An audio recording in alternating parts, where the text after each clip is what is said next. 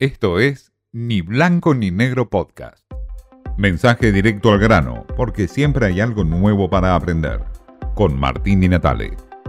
La hecatombe que lanzó Rodríguez Larreta en la ciudad de Buenos Aires con la elección desdoblada o concurrente, como le llaman, es apenas la punta del iceberg de una política degradada, de la degradación total y la disociación absoluta entre la política y la realidad.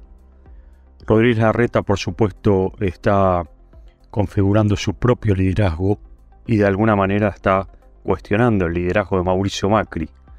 Esto significa también la ruptura plena dentro del PRO con Patricia Bullrich del otro lado, el radicalismo que también se impone en un quiebre interno a partir de esta decisión de la reta. ¿Quién capitaliza todo esto? ¿Milei?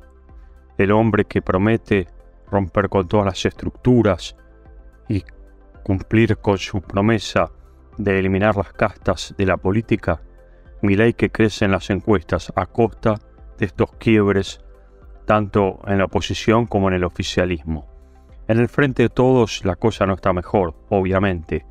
Cristina Kirchner no da señales y empieza a haber desesperanza por la falta de un liderazgo o un candidato propio para las elecciones presidenciales. Cristina Kirchner no quiere, por ahora, dar señales y espera que algunos de sus candidatos pueda elevarse en las encuestas. Difícil. Guado de Pedro, Sergio Massa, ninguno pasa a las expectativas electorales. Alberto Fernández insiste con la idea de reelección. Le sirve para eliminar la idea de Pato Rengo, por supuesto.